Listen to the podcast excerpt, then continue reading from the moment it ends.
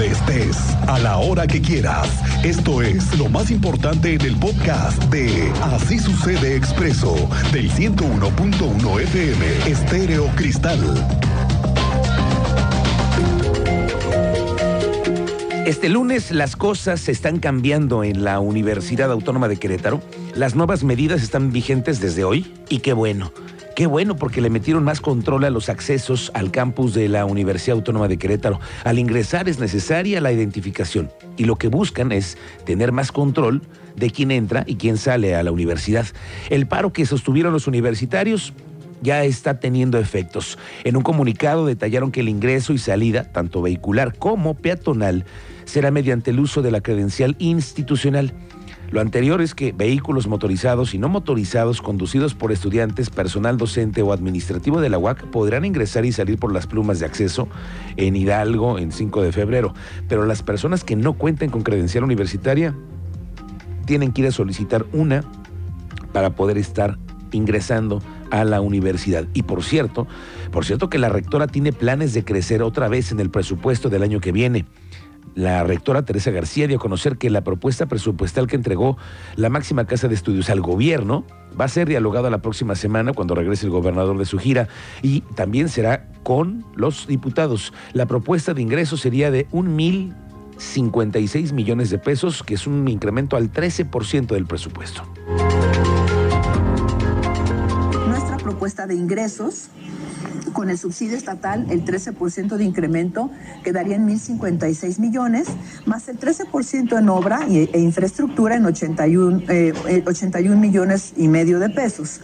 Total estatal, el, se, se, espera que con ese 13% estemos llegando a 1.138 millones de pesos, más el subsidio federal, si se mantiene en el 5.59, que estamos haciendo gestión con eh, los diputados y diputadas federales para ver si podemos incrementarlo un poquito, pero hasta ahora es, es el 5.59 es de 1.652. Total, total de subsidios federal, estatal, con infraestructura estatal, estamos hablando de 2.791 millones.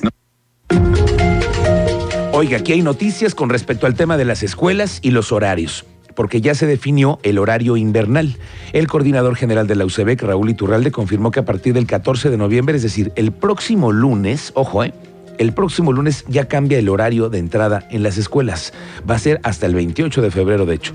Se va a recorrer media hora la entrada para 867 escuelas primarias públicas y también indígenas. Exclusivamente este, el cambio de horario solamente es para el turno matutino, que son más o menos unos 150 mil estudiantes, ¿eh? Ya a partir del próximo lunes entra en vigor este nuevo, este nuevo horario. Los alumnos de primaria entrarán 8.30 de la mañana y la salida será a la 1. Para las escuelas primarias que están en el tiempo completo, la salida será a las 3. En tanto que las escuelas del turno vespertino se quedan sin cambios, eso sí, no van a cambiar, aunque tienen media hora de cortesía por la obra de 5 de febrero. La Cámara Nacional de Comercio y su presidente se reportan listos para realizar recorridos en plazas comerciales y negocios durante el Buen Fin. Es la intención de que se respeten los descuentos y promociones a los clientes. En conjunto con la Profeco, van a ser atendidos temas de publicidad engañosa, no descuento a promociones o pagos a meses sin intereses. A 15 días del inicio se esperan alcanzar 20 mil unidades de negocio que van a participar. Son 12 mil negocios inscritos en el programa del Buen Fin. Bueno, tiene que ver con eh, dos puntos muy concretos, descuentos que, que, no se reconocen como tal, que el consumidor señala que con antelación el producto estaba en el mismo criterio y por otro lado también este, eh, que, que, no se están a veces eh, informando debidamente cuáles son los descuentos, a veces propaganda confusa que se genera, donde dicen todo tiene descuento, pero ya cuando vas a comprar hay productos que no, lo, que no aplican esos descuentos. Son los dos tipos de, de denuncias que nosotros más hemos recibido y sobre los cuales más orientamos y asesoramos a los negocios. Oiga, aquí tenemos buenas noticias para los que no han verificado sus vehículos, que tampoco es un premio, ¿eh? pero la Secretaría de Desarrollo Sustentable está informando que durante noviembre y diciembre se va a realizar un 50% de descuento en las multas de verificación vehicular para los que no hayan verificado en el 19, en el 20, 21 y obviamente el 22. Las personas interesadas en ponerse al corriente tendrán que ingresar a la página del gobierno, que es Recaudanet, que tienen hoy habilitada una opción para hacer este descuento.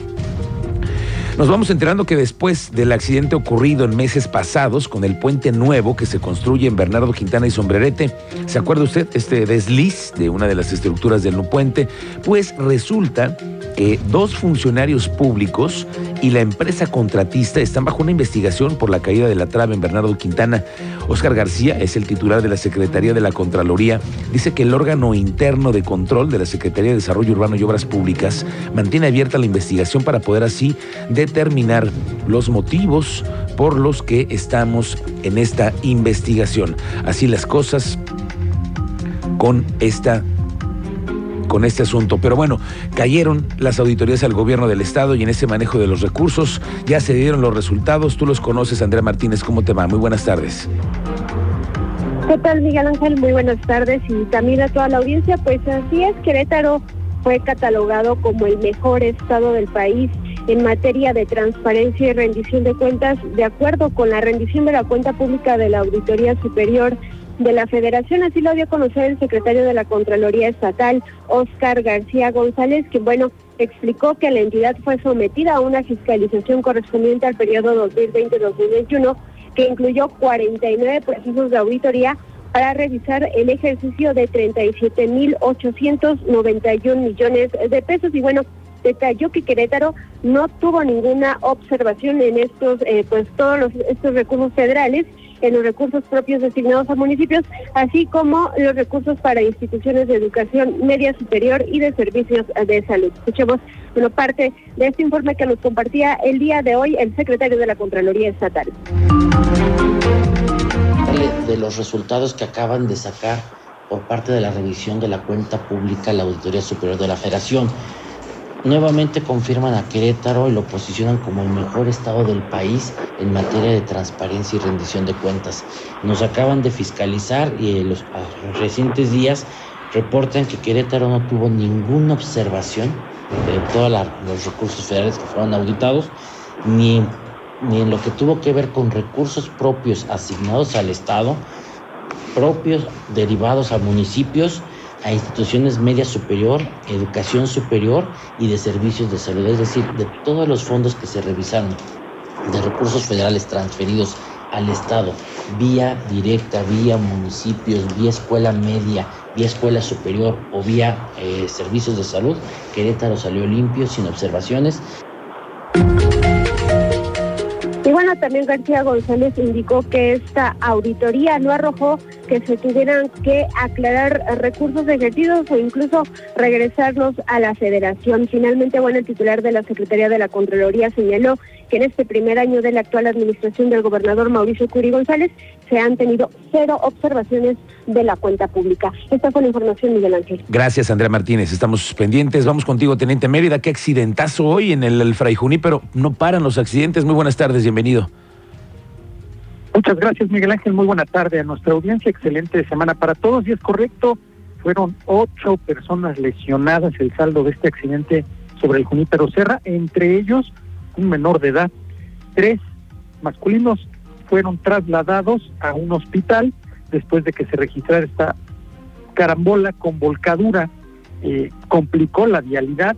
No solo eso, también en 5 de febrero, en su incorporación a Bernardo Quintana, un choque por alcance, en Boulevard Bernardo Quintana, a la altura de Pedregal, también otro choque por alcance, eh, a la altura de Monte eh, Oreb, en Loma Dorada, también otro choque por alcance, complicó las vialidades en general. Esta mañana fue muy complicada para el tránsito, es parte de las novedades que les tenemos más al rato. Tenemos también la desarticulación de una banda, fue capturada una banda dedicada al robo al comercio, sujetos capturados con arma de fuego por parte del grupo K9 de la Policía Estatal, y detalles sobre el caso de Natalie, relación de que hubo cateo y detenciones. Es parte de lo que tenemos en novedades en unos momentos con ustedes, Miguel. Gracias, teniente. Estamos pendientes contigo más adelante. El gobernador Mauricio Curi está en una gira de trabajo en Canadá. Está acompañado por el secretario de Desarrollo Sustentable. Hoy reveló en un video que se encuentra en Montreal. Está por tener una reunión de trabajo con directivos de Bombardier. En la noche van a Quebec, donde además tienen reuniones diplomáticas con los equipos de relaciones exteriores. Estamos llegando aquí a la ciudad de Montreal donde vamos a tener varias reuniones con varios empresarios, una empresa muy grande que ya es un ícono en Querétaro como es Bombardier, y después estaremos regresando a ver otras empresas de startups, estaremos también con las diferentes eh, corporaciones, también estaremos con varias instituciones gubernamentales, como el tema de relaciones exteriores de Quebec, en la noche estaremos yendo a Quebec, eh, saldremos con eso de las 7, 8 de la noche, porque mañana tenemos varias reuniones también y le estaremos diciendo cómo nos va. La mejor forma de poder sacar adelante a Querétaro y a México, el mejor programa social es el empleo. Y vamos por él a llevar cada vez mejores empresas a nuestro estado. Muchas gracias. Oiga, ¿no sabe la gran cantidad de queretanos que viajan por una cosa u otra al puerto de Acapulco? Hoy en día toma unas seis horas llegar al puerto por, por, la carretera, pero están buscando reactivar los vuelos de Querétaro a Acapulco. Tú sabes más de estos planes. Iván González, bienvenido, buenas tardes. Miguel Ángel, muy buenas tardes. Como bien nos señalan, buscan conectar Querétaro y Acapulco vía aérea. El coordinador de regionales de la Cámara Nacional de Comercio en Acapulco, Javier Saldívar Rodríguez, detalló que se platica ya con tres empresas aéreas. Estas son Viva Aerobús, Aeroméxico y tal, para que haya un vuelo directo Querétaro-Acapulco y Acapulco-Querétaro al estar el estado o la entidad en las cinco estados que más turistas provee Acapulco, solo por debajo de la Ciudad de México y el estado de la Ciudad de México y el estado de México. Detalló también en rueda de prensa que al año 600 mil queretanos visitan Acapulco y se ha convertido en el primer destino de playa de los queretanos, por lo que este vuelo directo permitirá un intercambio de turistas. Para Javier Saldívar Rodríguez, coordinador de regionales Canaco en Acapulco, hay confianza que en el mes de diciembre esté operando este vuelo directo. Escuchemos. Hay voluntad del gobierno del estado de Querétaro y del gobierno del estado de Guerrero Aquí la intervención de las cámaras es fortalecer esos lazos comerciales. Exactamente eso que venimos a realizar en conjunto con nuestra Cámara Hermana de Querétaro es para fortalecer. El, serrucho debe ser para ambos lados. Que venga un beneficio para Querétaro y que venga un beneficio para Guerrero, específicamente Acapulco. Eso yo pienso que se puede estar aterrizando tal vez antes de diciembre. Estamos en eso, no es fácil, pero estamos trabajando. Miguel Ángel, pues estaremos atentos para ver qué sucede con esta propuesta y si en diciembre esté operando este vuelo. Y ojalá que sí, Iván González, para que se reactive esta, esta comunicación hacia el puerto de Acapulco. Gracias, Iván González, estamos pendientes.